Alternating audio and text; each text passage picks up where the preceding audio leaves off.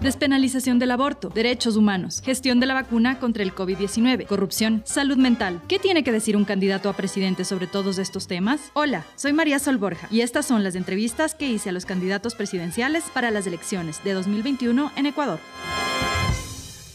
Hola, hoy estamos con el candidato presidencial Paul Carrasco, candidato por Podemos. Paul, un gusto tenerle aquí, bienvenido. Muchísimas gracias, un gusto estar con ustedes. En esta cámara estoy, ¿no es cierto? un gusto, María Sol. María Sol. María Sol, sí. Un abrazo fraterno y gracias por la invitación. Empecemos, Paul. Quisiera quizá empezar por uh, alguno de los cuestionamientos que le han hecho usted sobre esta eventual inconsistencia política que podría tener, considerando que usted empezó siendo candidato eh, a la prefectura de Azuay con la Izquierda Democrática, luego Alianza País y luego eh, participa Igualdad, si no estoy mal.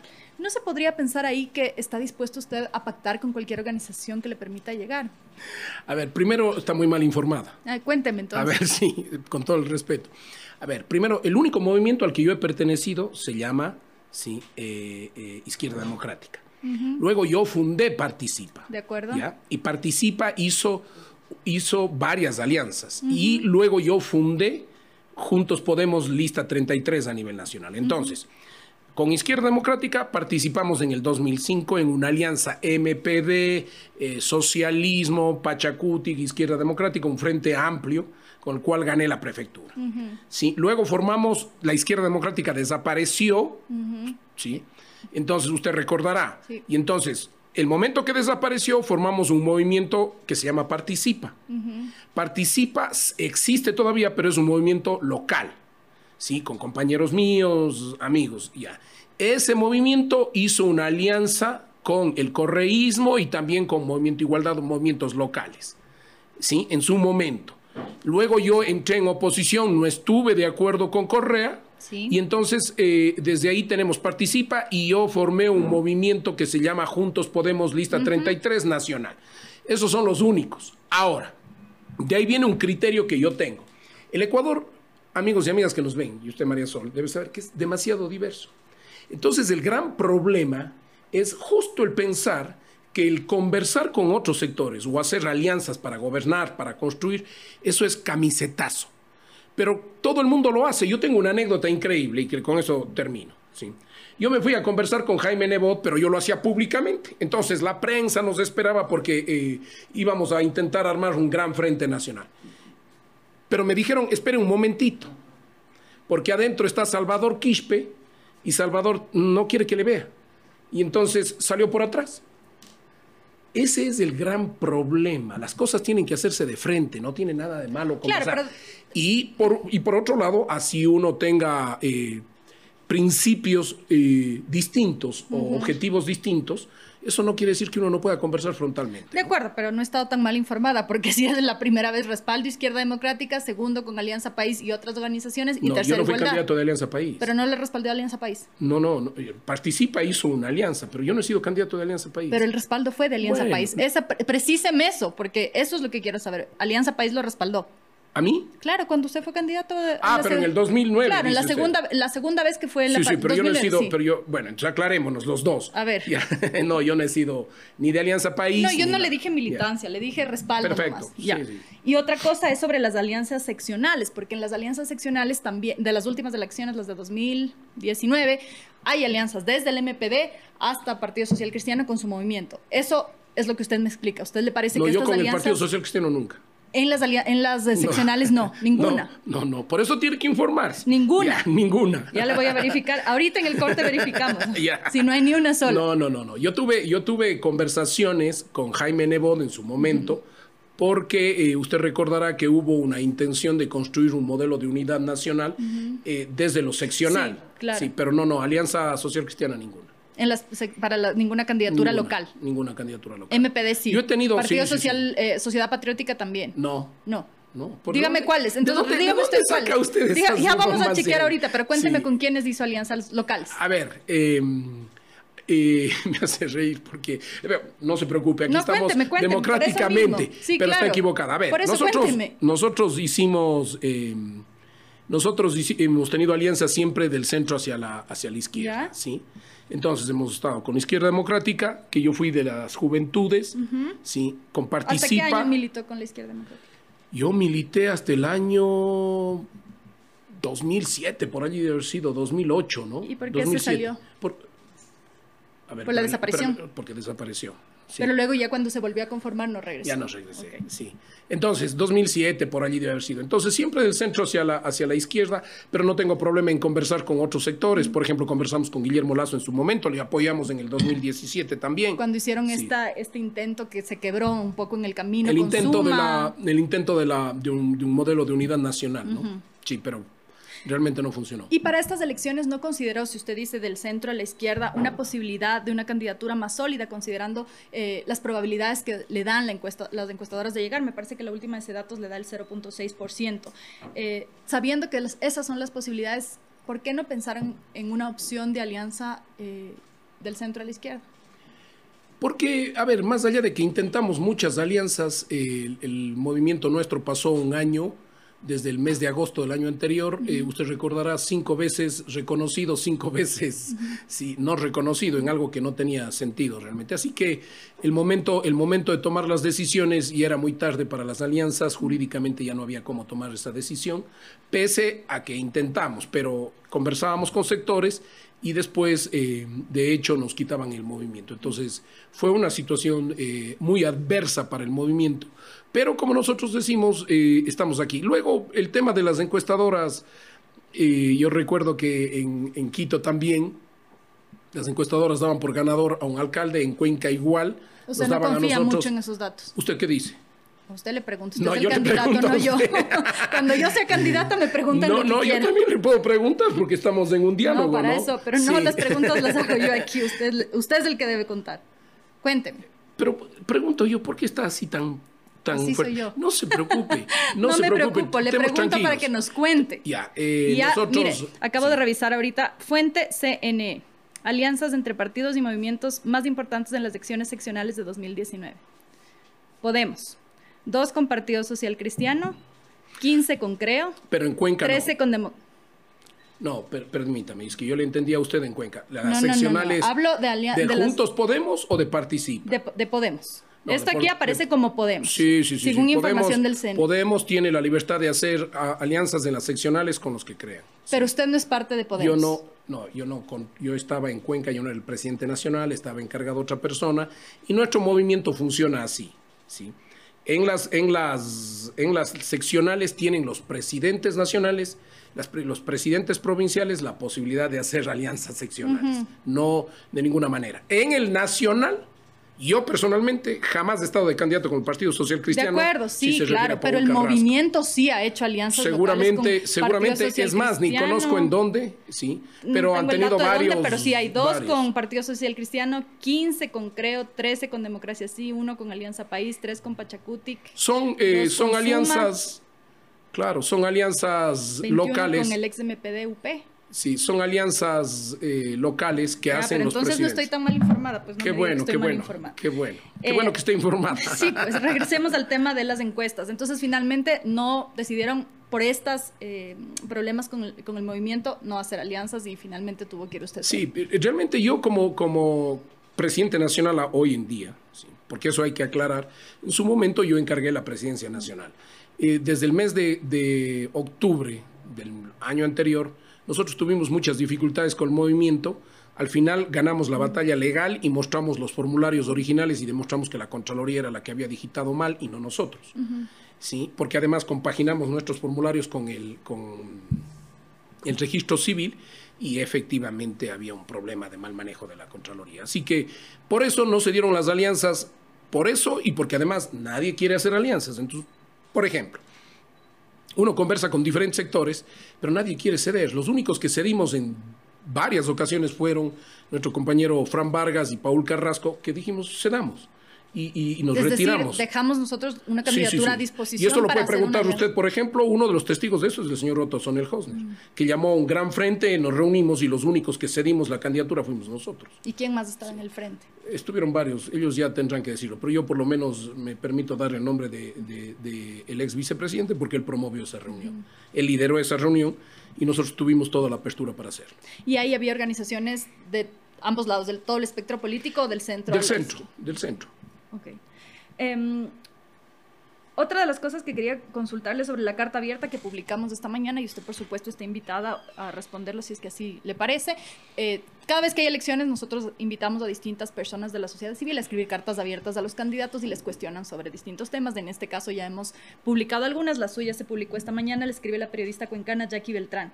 Ella dice, y cito, la prefectura que usted dejó en el 2019 estaba llena de problemas financieros, como muestran varios informes de la Contraloría. Un ejemplo de eso fue tres empresas públicas del gobierno provincial, GPA Tours, Asfaltar y Agroazuay, quedaron con cifras en rojo y al borde de la quiebra.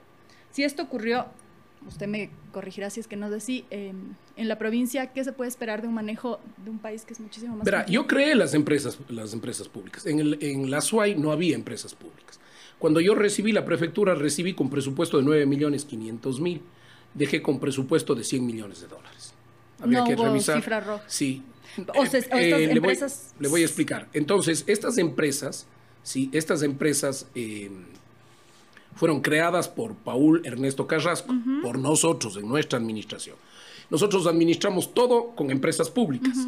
Asfaltar, ¿sí? Quedó en muy buenas condiciones. GPA Tours no, ¿sí? Y LAD Jubones, que creo que es la que nombran allí. Eh, Agroazuay. No, Agroazuay quedó con perfectos números. Agroazuay es, es, una equivocación y no es cierto que Contraloría lo demuestra.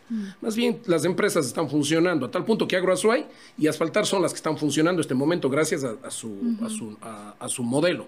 No existían antes de Paul Carrasco. Esas, la, única, la única posibilidad era de... Eh, había un solo departamento, el, el Departamento de Obras Públicas. Entonces, no es cierto lo que dicen allí, no es real y lo que sí le puedo decir es que... GPA Tours me dijo que... no, GPA Tours quedó con, en malas condiciones. Y yo dejé, porque no, la empresa, nosotros creamos y la empresa no tuvo el respaldo como para, para tener eh, sus propios recursos. Porque la idea de una empresa pública es tener sus propios recursos, no solo depender de la, del, del, Estado central o de, en este caso de una prefectura, sino generar sus propios recursos. GPA Tours fue un intento fallido por tener sus propios recursos a través de la prestación de servicios, ¿no?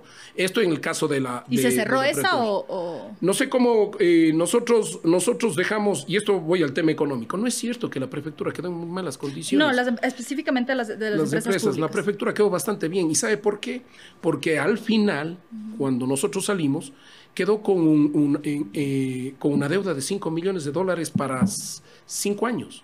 Sí, por lo tanto, no es nada. Y quedó incluso con plata en caja. ¿sí? con 3 millones de dólares, con un presupuesto o sea, la deuda de cuando usted salió era de 5 millones. Sí, sí porque yo pagué. O sea, nosotros teníamos malas condiciones. Usted recordará que yo era opositor al, presidente Correa. No se nos entregaban los recursos. Después de la alianza. ¿Cuánto tiempo duró esa alianza, recuerdan? O sea, el respaldo que le dieron eh, para que usted sea candidato y después se quebró. ¿Cuánto tiempo? No, no recuerdo realmente, creo que un año, dos años? sí, un año, dos años, nada más.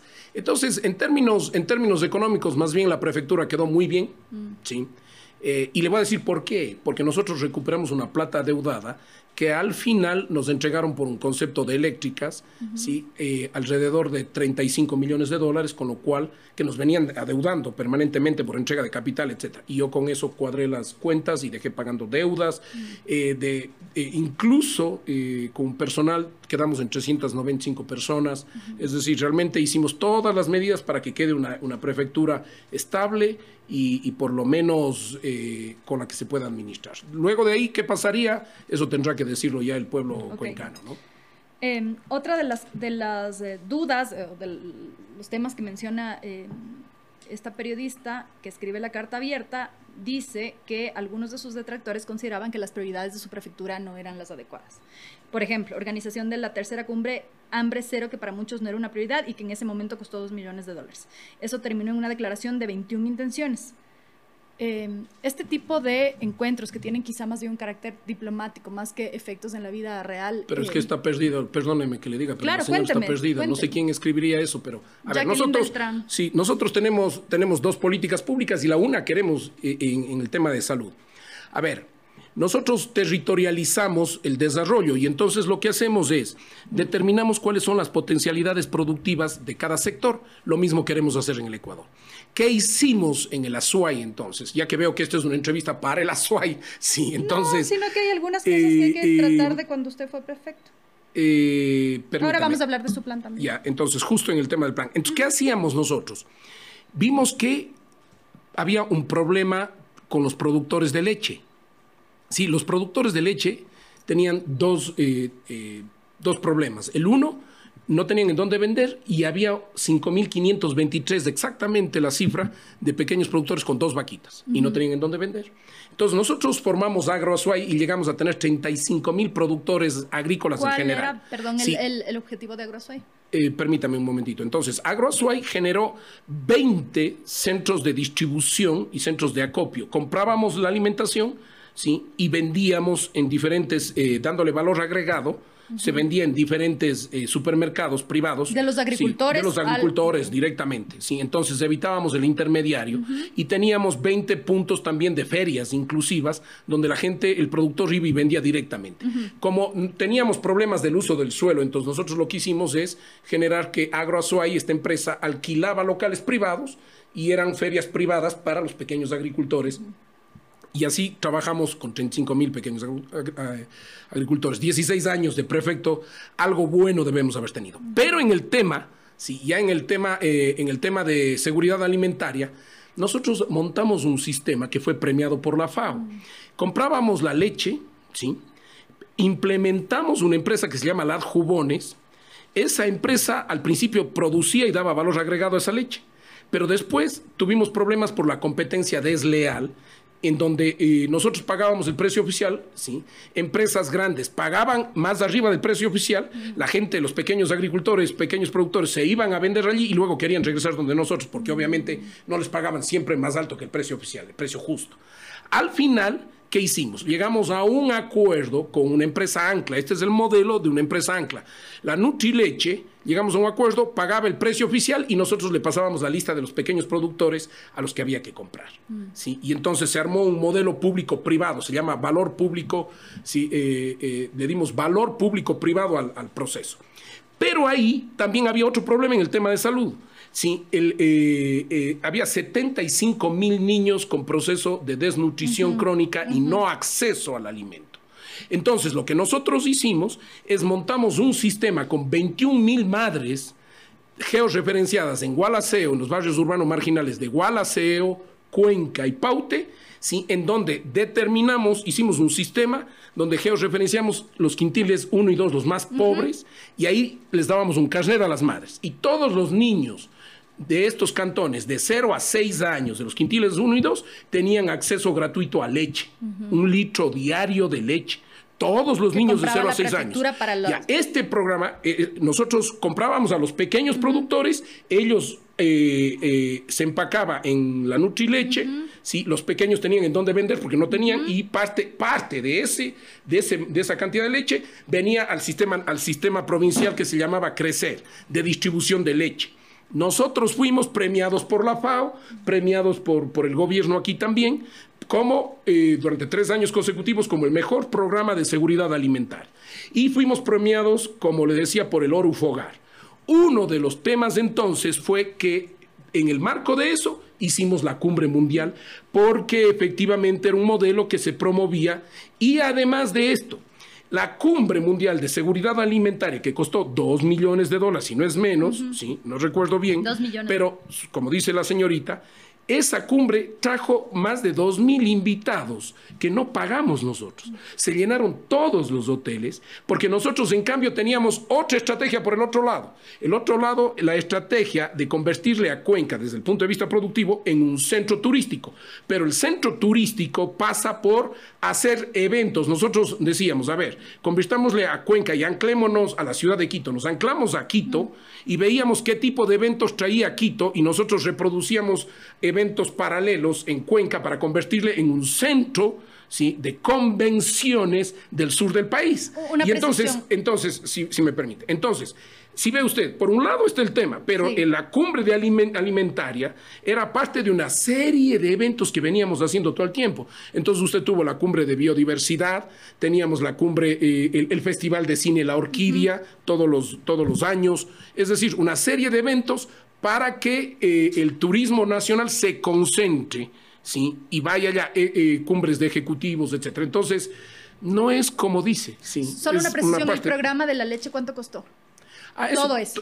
Eso, durante 16 años. Mm. Sí. ¿Y cuál era la el, el, presupuesto anual creo que era de 600 mil dólares anuales. Este rato ya no hay siquiera eso. Es decir, nadie pudo sostener y nosotros lo hicimos. ¿sí? Pasemos a su plan de gobierno. Eh, usted plantea una activación económica desde los territorios de autonomía tributaria. Sí, según entiendo, es donde se produce, se queda. ¿Habría un sistema de compensación para las provincias que producen menos versus las que producen más? Explíqueme un poquito eso. Eh, a ver, nosotros planteamos varios temas en el proceso económico. Entonces, este es un punto del plan global. El uno es crecimiento de la reserva de libre disponibilidad, ese es el primero, ¿sí? para podernos volver viables en términos de la dolarización, que hay que sostenerla. Segundo es el tema del control del rendimiento del capital. Y el tercero, efectivamente, es pasar de un PIB nacional a un PIB territorial.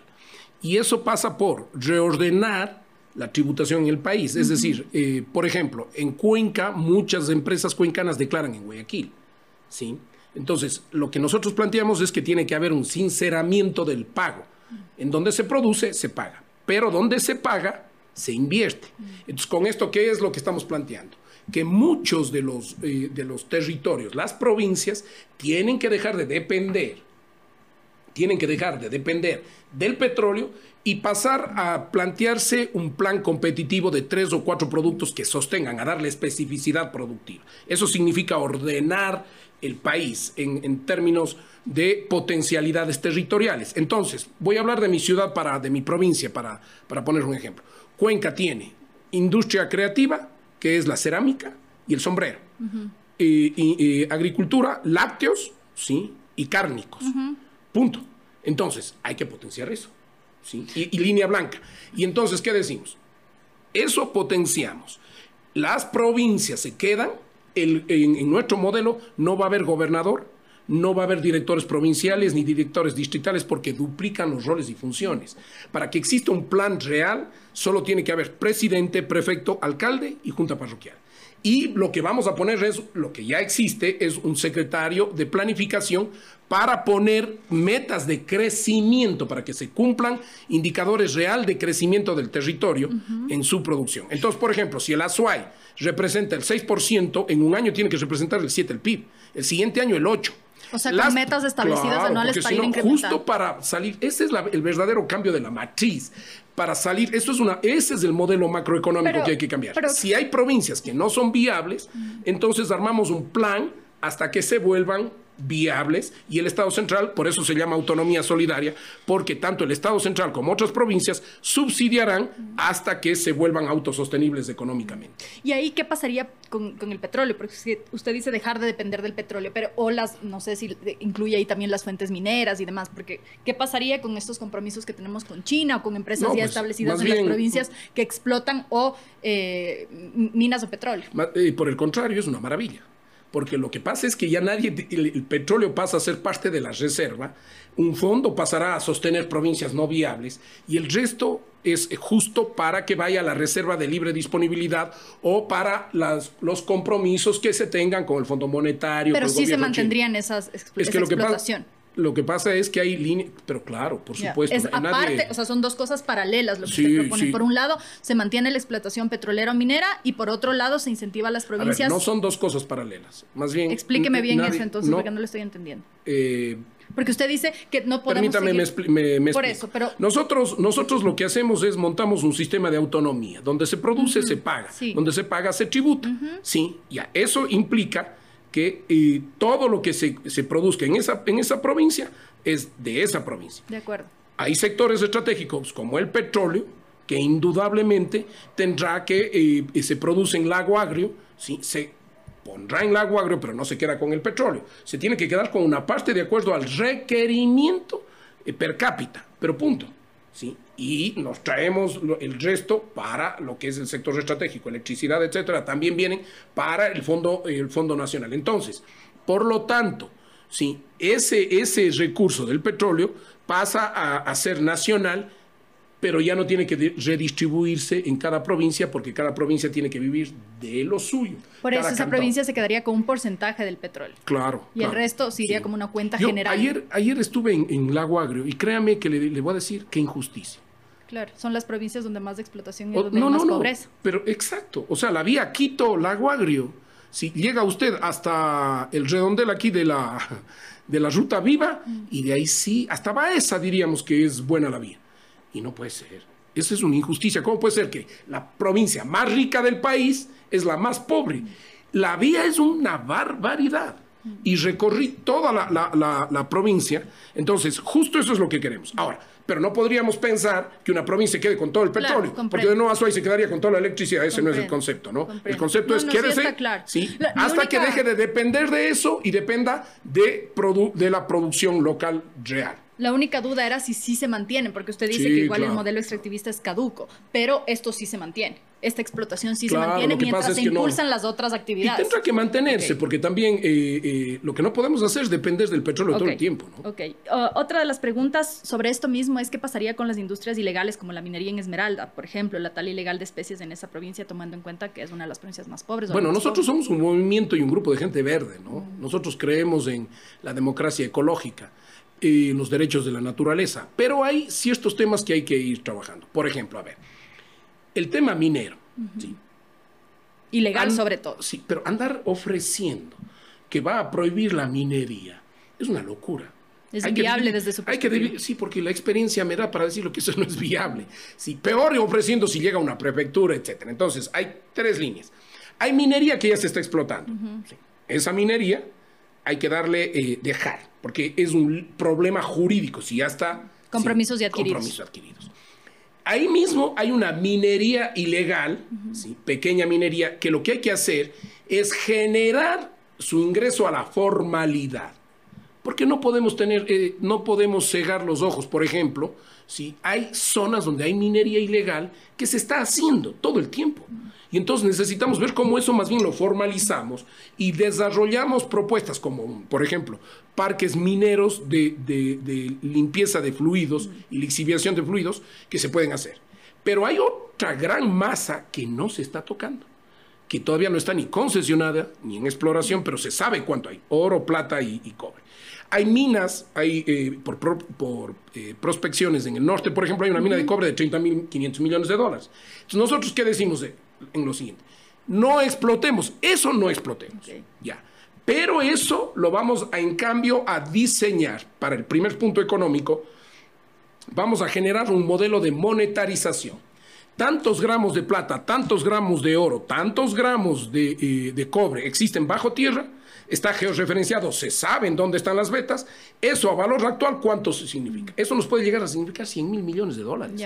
Esos 100 mil millones de dólares, mediante ley, pasan a ser parte de la reserva. ¿Sí me explico? Y por lo tanto nos crece la reserva y nos permite eh, negociar en mejores condiciones.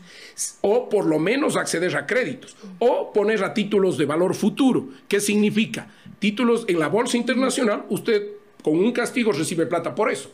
Pero si no cumple, tiene el problema de que tiene que extraerse, ¿no es cierto? Lo mismo puede hacer con las eléctricas y lo mismo puede hacer con las telefónicas. Pero en algún punto se extrae o no, solamente si es que no cumple o hay una posibilidad de que en algún punto... Por lo menos, por lo menos en nuestros cuatro años, sí, sí, no se va a extraer ni en los próximos 8, 10, 15, 20 años. Si es manejado responsablemente. Pero fíjese que es una alternativa para para dejar de poner impuestos, porque el problema es que todo el mundo no sabe cómo sacar plata. Entonces, los de la izquierda gastan. Yo soy un hombre de centro, yo soy un social, o lo que llamamos demócrata social nacionalista, pero los de la izquierda les encanta gastar. Los de la derecha, en cambio, les encanta, quitar la plata para reservar. Sí, y el impuesto, el impuesto. Hay que ser creativos. Soy un, nacionalista porque creo que hay posibilidades de ser creativos con cosas nacionales con las potencialidades nacionales. Entonces, por ejemplo, las eléctricas generan utilidad, mil millones de dólares. Si usted pone a títulos de valor futuro y pone en la bolsa, allí nomás tiene, entre, si pone a 10, 20 años, puede tener 20 mil millones de dólares. Las, las, las, las telefónicas, CNT, Movistar, con un proceso de renegociación y de economía mixta, ¿sí? Eso puede darle también 20, 30 mil millones de dólares. Si, ¿Qué es lo que puede pasar? alguien mete la mano a eso, si ponemos eso y vamos a gastarnos, tiene un problema. Pero si eso va a la reserva y eso nos permite garantizar mejores condiciones de negociación y luego incluso de eh, repatriación de capitales, buenísimo. Ok, comprendo. Em, otro de los temas que es como el de discusión en este momento es la inseguridad. Eh, en Guayaquil se armó el primer eh, eh, comité de seguridad, en Quito también ya se armó otro con la idea de aumentar el número de policías, ¿no? Sobre todo el patrullaje y tal. ¿Cuál sería su enfoque para garantizar la seguridad interna? A ver, el, el tema de la seguridad pasa por organizar el, territorio. Por eso es que nosotros somos, esto ningún candidato le va a decir. Sí, a ver, ¿cómo funciona?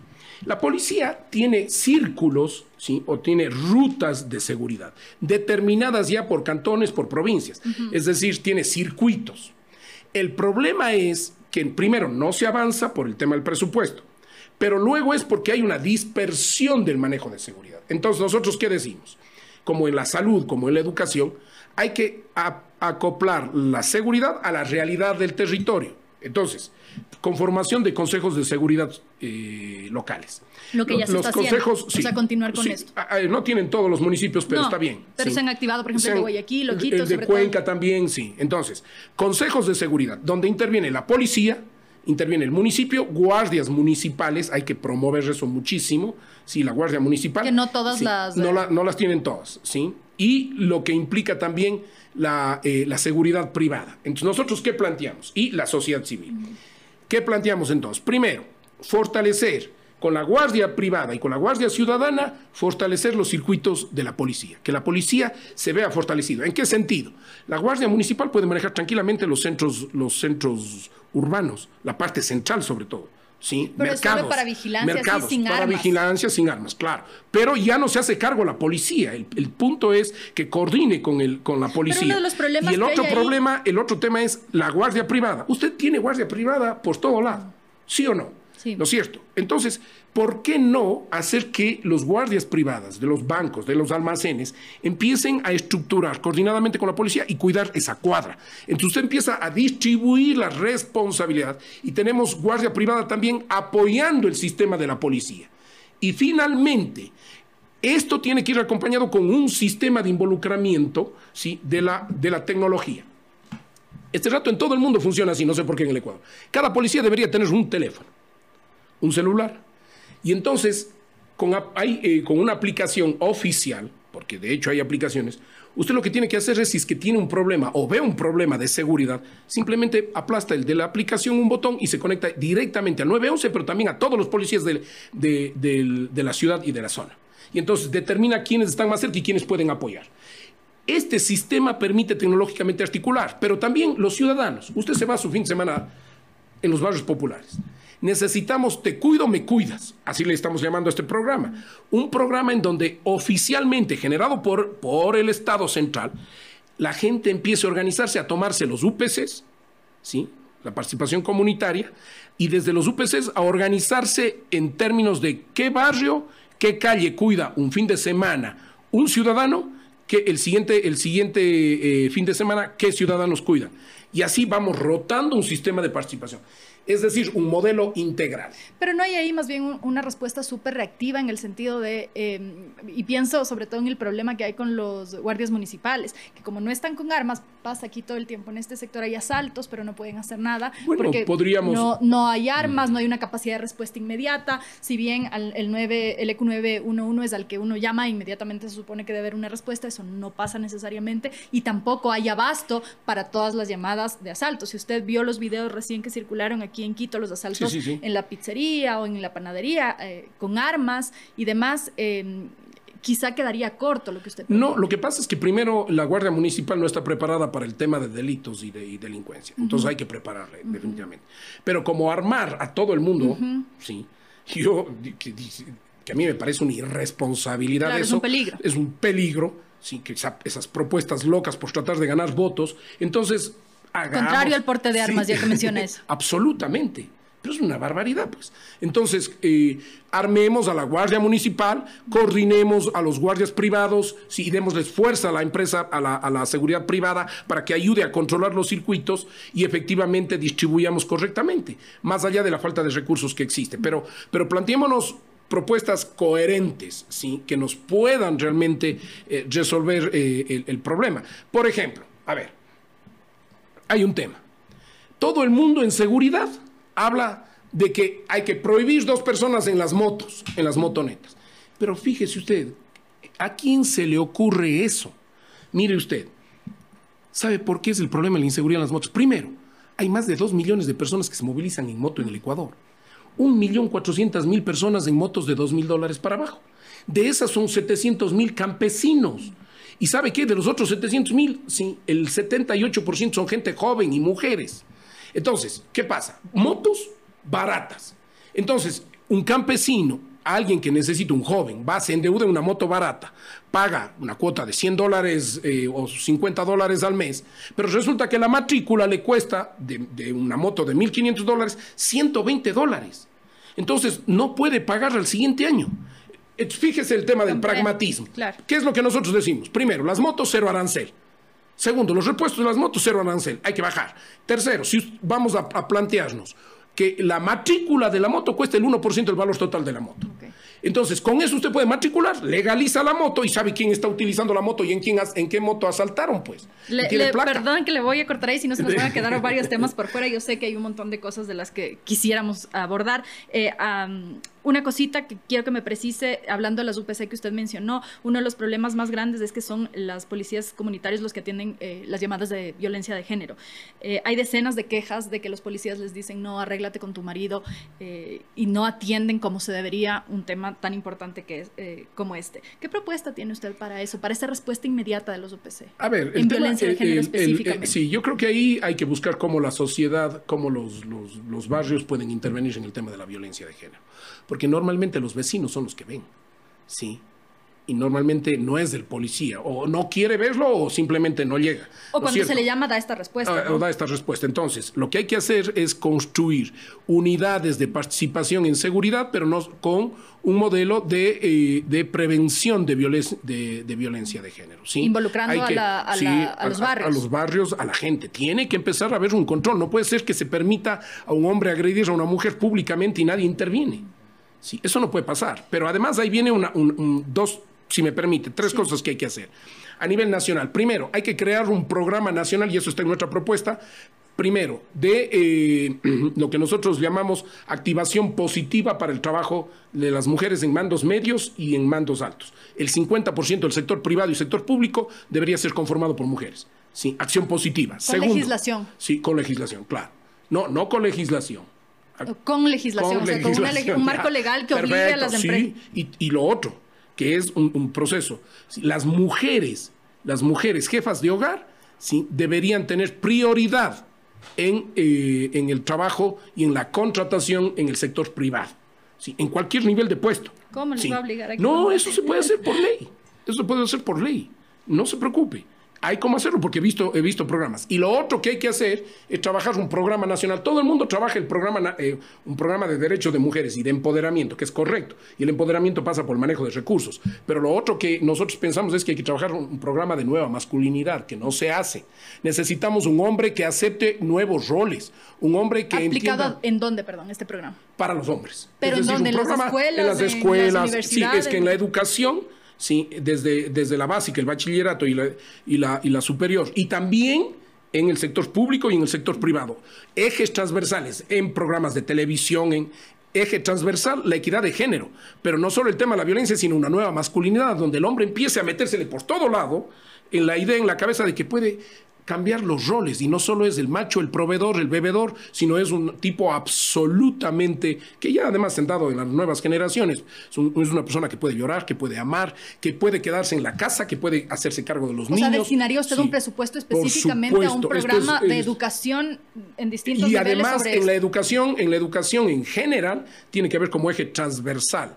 Sí, y, Pública eh, y privada. En la pública y la privada tiene que haber un eje transversal sobre el tema del cambio de roles y la necesidad O sea, de reforma de en el acceso. pensums ahí, por ejemplo. Pero de Para- hecho, para de hecho, la malla esto. curricular tiene que cambiar y además vamos a cambiar a un, a un programa por proyectos. Si la malla curricular tiene que primero en eh, eh, tener innovación tecnológica. Todos los niños deberían tener celular y manejar absolutamente Y celular. ahí entramos al problema de la conectividad, pero voy a hacer ahí una pausita. Otra de las, de las propuestas que usted hace en su plan es incrementar de 53% a 95% el número de hogares con vivienda propia y digna que se encuentren en situación de extrema pobreza. ¿No le parece súper ambicioso, incluso demagógico, pasar en cuatro años del 53 al 95? No, no es demagógico. A ver, lo que pasa es que depende cómo se, se estructure eh, el modelo. Parece que a usted le va a sobrar la plata, vea. No, es que yo, pero es que no hablamos, siquiera hablamos del tema del modelo económico. Ya vamos, ya vamos, a lo que alcancemos. Siga, cuénteme ese primero. Lo que pasa es que depende del, del, modelo económico y de cómo hacerlo. El punto es que el, el sistema no tiene que ser solucionado por el Estado. El sistema tiene que ser solucionado por el sector privado y el sector financiero privado. Sí, entonces, por ejemplo, ¿y por qué puedo plantear esto? Porque el sistema, por ejemplo, utilizado por la mutualista SUAY, es, un, es, un, sistema piramidal. Es decir, la mutualista SUAY presta ¿sí? a una persona un recurso barato para una casa barata. Estamos hablando de casas baratas. en Manta hay un programa es fantástico. Monto, ¿cuál, perdón? Estamos hablando de 10 a 12 mil dólares, ¿no? Sí. Y entonces, ese, ese, esa persona inmediatamente con lo que paga financia al, al, vecino, a la casa de al lado. ¿sí? Y entonces se va haciendo una especie de pirámide en el cual el fondo ya no es sacar del Estado para darle, si me explico, para darle la casa y para pagar la casa, sino el mismo sector privado se va financiando.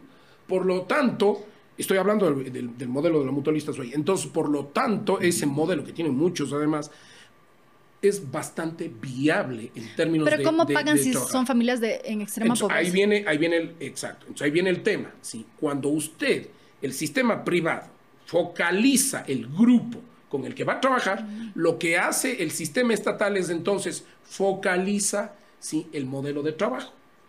Entonces, ¿a qué me refiero? Inserta ese sector en un, en un convenio del sector eh, privado que da la casa con el sector público en términos de las medidas para mejorar las condiciones de trabajo en eso. Me voy a referir para que esté claro. Sí, porque ya me mareó ahí. Sí, no se preocupe. Sí, yo también a veces me expreso mal. Entonces, a ver, nosotros, nosotros armamos un proceso con la cerámica. ¿sí? Si es que eh, el grupo, el grupo trabaja, eh, el grupo se endeuda en la casa, pongamos al revés. Nosotros focalizamos los grupos que trabajan en cerámica. Con ese grupo incrementamos el proceso de acceso al, al, crédito de la vivienda. Si tenemos un grupo de agricultores levantado, y sabemos que hay un grupo allí con medidas económicas con las que estamos trabajando y favoreciendo, con ese grupo le damos el acceso al sistema privado. Pero quienes acceden accederían a este tipo de viviendas serían personas en relación de dependencia. O sea, me preocupa un poco cómo, se cómo, se garantizarían los pagos, porque si no lo que termina podría pasar es que eh, terminamos con una cartera vencida gigantesca porque no se puede pagar y como no se paga no se puede financiar y la pirámide, se termina cayendo. No, no, es que, es que ¿cómo, le voy a decir, garantizamos que se pueda hacer el pago? Verá, lo que pasa es que hay que ir al modelo que estamos planteando de ordenamiento productivo y de encadenamiento. Supongamos eh, una empresa en línea blanca, ¿sí? El, modelo que nosotros planteamos es un modelo en donde usted deja de pagar impuestos, ¿sí? cero aranceles para los insumos. Le voy a explicar nuevamente. Banano. Nosotros planteamos cero arancel para los insumos de banano todo lo que significa el 2% de interés, bajar al 2% las tasas de interés para la renovación de la producción agrícola del banano. Además de esto, todo lo que significa smoothies, eh, eh, eh, papillas, todo lo que significa valor agregado al banano, sí, 5 puntos menos en la producción. Pero además, sí, 5 puntos por ciento menos en el pago de impuesto a la renta si es que usted me genera encadenamientos. Cuando usted genera el encadenamiento, y eso sí lo podemos nosotros focalizar, entonces, usted me genera 20 familias que, que, eh, eh, que, le van a abastecer de las papillas, que le van a hacer el tema del smoothie, que le van a hacer... Si es la empresa... Esa, exacto. Con ellos trabajamos el tema del ingreso al crédito. ¿Sí me explico? Y el ingreso es para la familia. Para que, la familia. Que, a esa empresa le va a comprar los insumos. exacto. Entonces, por ejemplo, Induglobo. Eh, muchas de las empresas nacionales compran ciclores y, algún, y algunos tipos de, de, bienes para las refrigeradoras, por ejemplo. Entonces, Induglobo tiene una propuesta, y esto no es, no es mío, ¿no? Estoy cogiendo experiencias que existen. Entonces, Induglobo tiene una propuesta y lo que hizo es con metalmecánicos, ¿sí? Construir, el, eh, capacitarles y ellos son los que prestan, en vez de importar, ¿sí? construye con ellos. Eh, eh, ¿Y qué pasa si no se puede garantizar el pago? Entonces, ¿cómo? ¿Hay alguna uh, plan B si es que no se puede garantizar el pago? Porque ha habido algunas empresas privadas con este modelo un poco piramidal que, de construcción que no funcionaron. No, pero lo que pasa es que el, que garantiza el pago es la empresa, la empresa que da el trabajo, que genera. Sí, entonces, usted tiene focalizado. Sí me, sí me logré explicar, ojalá. Mejor. Sí, ya, mejor. Y entonces ese modelo, claro que es complejo de explicar porque tiene todo un modelo integral. Entonces no es cuestión de que usted va donde alguien y le dice, le voy a dar la casa. Claro, entiendo, pero deja de todas maneras por fuera a, una población muy vulnerable que es la que no tiene acceso, los que reciben el bono, por ejemplo. Ya, pero con los del bono podemos armar otro proceso, ¿sí? Con los que tiene un planteamiento para eso. Nosotros tenemos un planteamiento claro, ¿sí? Para lo del bono. Entonces, el bono tiene que convertirse en un dinamizador de la economía, no en, en un dinamizador del consumo. Ese es el tema. Entonces, es preferible que el bono vaya directamente a un proceso de inversión y no es que no se le. Que, pero son 50 dólares, ¿no? Ay, pero si usted supiera con lo que se puede hacer con 50 dólares. Digo que son personas. Los que reciben los 50 dólares, quiero decir que son personas que no tienen ni un dólar para comer. Entonces, la lógica sería aumentar el bono o que ese bono, en lugar de que ellos ese bono, a los que reciben el bono, darles preferencias en la posibilidad focalizada de construcción o de acceso a negocios encadenamiento, en encadenamiento. Solo voy a, preguntar, preguntar esto. ¿Qué pasa si a la persona que se le entrega 50 dólares mensuales, sí, o eh, por el bono, em, le, damos los 50 dólares, pero Supermaxi, si llegamos a un acuerdo, porque esto es un modelo de valor público agregado que nosotros le llamamos. Entonces, Supermaxi también compra los guineos, compra los, todos los temas, que, eh, todo lo que, eh, lo que vende, compra también a pequeños productores. Sí, y entonces focalizamos. Si esa persona recibe el bono, se pone un negocio sabiendo que tiene el mercado fijo y que el ingreso va a ser fijo, porque el problema es donde no tiene el O sea, que siempre le va a vender a Supermax. Claro, que le venda al Supermax y entonces. Pero son personas que no tienen ni para comer. ¿Con qué van a financiar ese monto? Los que, reciben los 50 dólares es gente que, no tiene... No, es que lo que pasa es que hay que insertar en el modelo de la producción al... Comprendo, pero mi pregunta es cómo hacer que estos 50 dólares, que es eh, dinero que, se recibe eh, constante y sonante... ¿Sabe eh, cuánto es el porcentaje que se gasta en celulares de los 50 dólares? Dígame. El 80%. ¿Según datos de quién? Sí, según datos nuestros. ¿sí? Según nuestra, nuestro diagnóstico que está ahí mismo, ¿sí? Voy, el 80% en tarjetas de celular. Puede imaginarse usted. Entonces, yo prefiero más bien llegar a un acuerdo con los, con los señores de los... De no digo que no sea necesario el celular, sí, pero yo prefiero que esos 50 dólares se busque el mecanismo para generar en la misma familia que recibe, se busque un mecanismo para que sea parte del encadenamiento productivo. Eso es, eso es lo normal. Ahora, Perdón, ahí le voy a parar porque si no nos vamos a ir en este tema y se me quedan otras preguntas. El tema de eh, contexto de pandemia, ¿no? No vi usted me corrige si es que sí estaba y yo no lo vi, eh, una mención al manejo de la vacuna en su plan, porque en caso de que usted ganara las elecciones, probablemente, muy seguramente tendría que manejar quizá la segunda dosis si es que llega la primera, igual habría una población, gran parte de la población que no va a recibir la primera durante este gobierno. ¿Usted conoce eh, Juntos Hospital en tiempo real? Solo déjeme terminar mi, idea. Eh, ¿Cómo usted garantizará que la dosis llegue a la población que debe llegar? Por eso le pregunto, ¿usted conoce Juntos Hospital en tiempo real? Ya, Juntos Hospital en tiempo real. Nosotros tenemos muchísimas cosas que ya estamos haciendo. Lo de las motos, con crédito barato, usted entre a juntos593.com y ahí ya puede inscribirse porque tenemos ya arreglos con varias cooperativas sí, para el crédito barato y varias casas. En el caso de la salud, nosotros desde hace más de 10 meses venimos trabajando un hospital virtual en el Facebook que se llama Juntos en tiempo, Juntos Hospital en tiempo real. ¿Qué hace usted? Usted ingresa por el teléfono si tiene alguna dolencia, ¿no es cierto?, a la hora que quiera, y le atiende un commodity. Le hace unas preguntas básicas y inmediatamente le pasamos con un médico voluntario.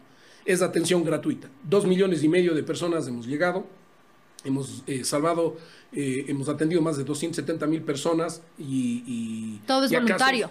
todo es voluntario, todos, hasta yo le atiendo. Yo le atiendo. Pero usted no, es médico hasta donde yo sé. Yo, pero yo soy, yo soy community. ¿Sí? Y el community solo sigue unos pasos básicos para poder... y luego refiere. 40, claro, y luego referimos. Entonces, ¿cómo funciona este sistema? Pero igual, usted tiene ya territorializado. Comprendo, pero con la vacuna, ¿cuál, cuál es el vínculo?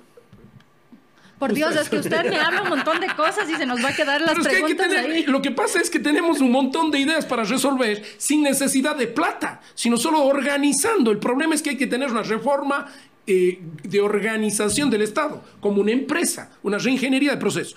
Rapidísimo. Vamos a territorializar y a dividir a la ciudad de Quito por cada 500 mil habitantes. Cada 500 mil habitantes van a tener un acceso, sí, un acceso directo a, una unidad de atención médica cercana, un médico y dos, y dos enfermeras, o una doctora y dos enfermeros. En los centros de salud. No, en ningún centro de salud, no hay nada, olvídese de eso. Sí, simplemente son médicos de unidad, eh, son médicos cercanos, que va a entrar al sistema, es que, claro, lo que pasa es que nosotros cambiamos la lógica. Va a entrar al Facebook y va a poner su código. Yo soy del barrio tal, sí, de Guamaní, perfecto, ahí hay sector A, pone y le atiende su médico vía computador y le dice muy bien qué dolor tiene, qué es lo que pasa. El 70% de las prestaciones de servicio de salud pública son consulta. Y entonces, una vez que tiene eso, ¿de acuerdo? Si, si es que el, doctor ve que eh, desde su oficina, desde el, desde el Ministerio de Salud, ve que efectivamente ya no le puede curar desde allí, desde, la, desde le da una cita. Entonces le da una cita y le deriva al al centro primario. perfecto. Y en el centro de atención primaria, que algunos, y debo decir que el ministro de Salud por lo menos ha estado recuperando eso, porque tiene una visión distinta, estaban abandonados, llega al centro de atención primaria, le va y le visita en la casa y le lleva al centro de atención primaria. Y si no, y si ven que en el centro de atención primaria no es suficiente, pasa al subcentro y después pasa es la lógica en cómo debería funcionar y de hecho está pensado para eso. está pensado así. Ok, la vacuna. Ya, justo la vacuna, entonces usted distribuye de acuerdo a la zona donde ya está. Pero ¿quién tendrá prioridad? ¿Cómo se garantizará que las llegue? Las prioridades, mire, eh, las prioridades son globales, los médicos, etcétera. Depende la, la, seguridad, depende cuando nosotros estemos, en qué nivel si han entregado o no. El Ministerio de Salud dice que llegará en marzo. Si ellos ya han entregado a los sectores de prioridad, nosotros pasaremos al sector territorial y ahí se darán prioridad. Entonces serán los, los de la tercera edad, serán la edad suya y la mía. Bueno, yo soy mayor a usted. Bastante, ¿verdad? no me meta en su saco. no, no sé, no sé, discúlpeme, pero bueno, yo tengo 50 años, ustedes muy menos a mí. Ya, entonces, 49. Mi papá tiene 55, ¿verdad? No le puedo creer que su papá tenga 55, es casi de mi edad. Sí, bueno, entonces usted es muy menor, usted debe estar en los 30, 28. Sí, entonces, pero no puede ser tanto. Ya sé por qué. sí, porque tiene 12 años, permita decirle, tiene 12 años de periodista, no puede tener 30. Ya, entonces, pero eh, al final las personas de nuestra edad también serán la prioridad porque necesitamos la gente que está produciendo. Y ahí iremos determinando, pero usted ya tiene dividido en zonas de atención directa. Y ya sabe, y eso ya el ministerio lo tiene. Ah, y esto pasa por aglutinar.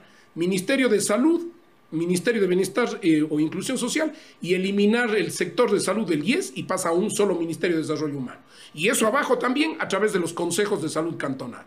Entonces, fíjese usted cómo es una reingeniería absoluta del Estado, una reforma profunda a la administración del Estado. Y, un tema ahí, así súper breve, porque ya nos quedan solo siete minutos, eh, la salud mental, que ha estado como muy eh, descuidada siempre y en un contexto de pandemia se, ha evidenciado, es la primera causa de, el suicidio es la primera causa de muerte violenta en los adolescentes. ¿Cuál sería la, propuesta para la atención pública de Es que en la atención pública, salud mental? la atención pública, sí, eh, tiene eh, atención de salud mental. Sí, pero no funciona. No funciona, pero es que claro, pero usted fíjese que nosotros tenemos casi el, el 30, el 35% de nuestros médicos, sí, eh, atienden psicológicamente.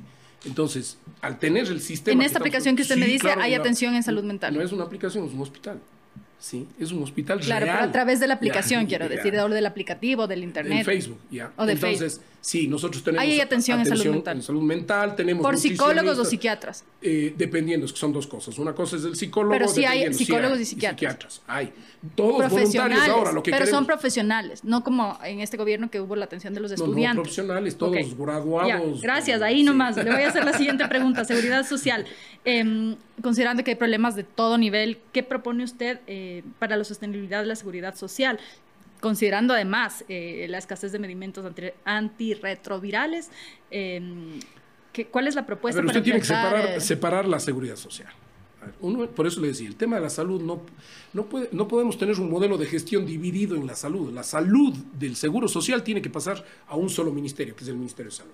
Punto que el financiamiento venga del... del, o sea, tanto IES como Red Pública de Salud. Uno solo, porque tiene, que haber, tiene que haber un solo modelo de gestión, pues. Los hospitales tienen un rol en el modelo completo.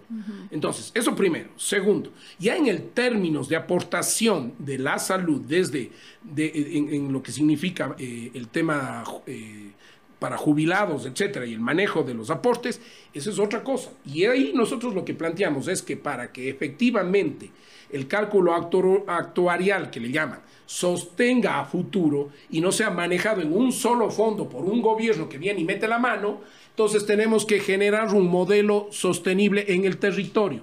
Por ejemplo, usted sabía que el, el 80% ¿sí? de los trabajadores en la provincia de Los Ríos no son afiliados al Seguro Social en la provincia de Los Ríos. Claro, ese es otro de los problemas. Ese es otro de los problemas. Entonces, lo que vamos a hacer es que cada seguro se autosostenga.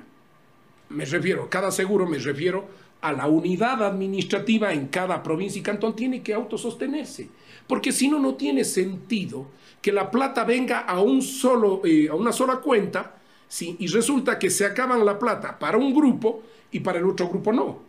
Pero uno de los problemas ahí que señalan los expertos en el tema actuarial y tal es, por ejemplo, el pago de las pensiones, ¿no? que se pagan casi, en algunos casos incluso hasta el 100% de lo que ganaba al final de su vida eh, de aportaciones y que eso en un modelo no es sostenible, que tienen que pagarse 50 o 60% del sueldo y no todo, incluso los sobresueldos y demás.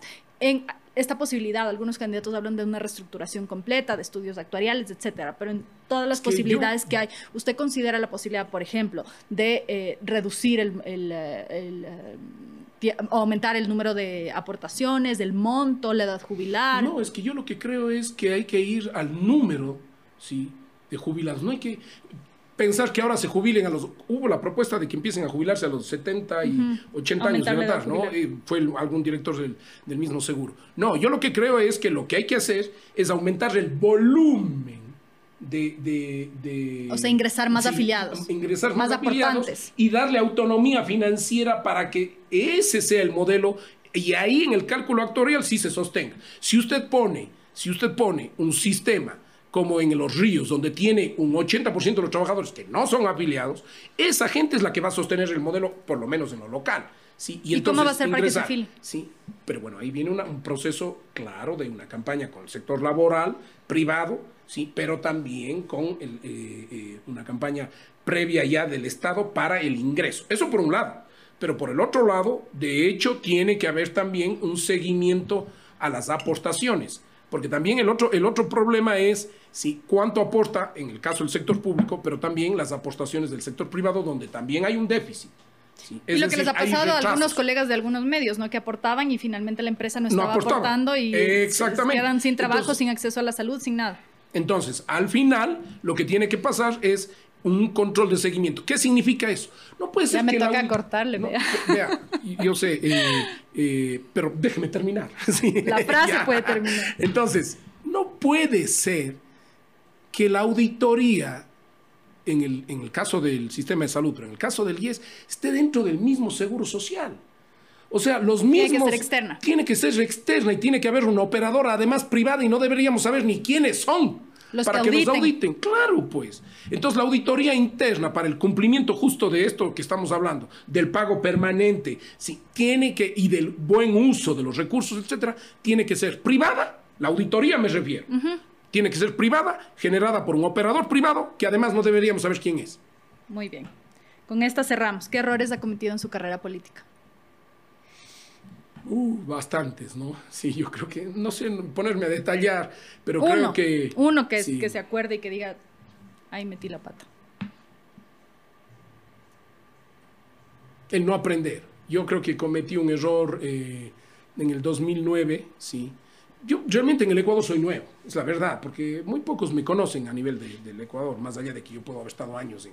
Sí, pero cometí un, error... Eh, el, volver a apoyar a alguien que no debía haberlo apoyado ya y que no debía haber construido, ¿no? Yo creo que... Eh, ¿Se refiere a, qué? A? Apoyos políticos, ¿no? Y Como Alianza País. el, error más grande que uno puede tener es perder la independencia. A ver, ¿cuál es nuestra ventaja? Y esto es para terminar. Nosotros, yo no tengo conflicto de interés para tomar una decisión. Yo no tengo negocios. ¿Ya nos apagó la cámara o estamos grabando? No, sí. no, yo le aviso cuando ya se acaba. es que vi que apagaron la cámara. No, pero a, ver, el, el, tema es no conflicto de interés. Yo puedo tomar decisiones porque no tengo ningún, no tengo empresas. Si algún rato, algún rato podemos conversar sobre cómo yo, mi mujer, mis hijos subsistimos 25 años de matrimonio. Justo eso y le iba a preguntar que una de las mayores dudas de la gente cuando nos escriben para preguntas a los candidatos es de qué viven, en su caso. Sí. No, nosotros lo que, lo que hicimos es, sí, creamos un fondo durante 25 años, preveyendo que un momento dado íbamos a tener eh, eh, este conflicto. ¿Por qué? Porque cuando, cuando yo salí, cuando uno ya sale, deja la actividad política, digamos, de, eh, de un cargo público, nadie le da trabajo, ningún sector privado, ningún sector, porque no le dan trabajo. Nadie, y yo soy consultor, tengo una consultora, es más. Sí, ¿Cuál es su eh, formación, sí, perdón, Yo Paul? soy, a ver, yo tengo una maestría en, en evaluación y formulación de políticas públicas. eh, soy ingeniero agropecuario, tecnólogo agrosotecnista, hice un posgrado en transferencia de tecnología agrícola y un posgrado en planificación participativa del desarrollo, en Cuba y en Chile el otro.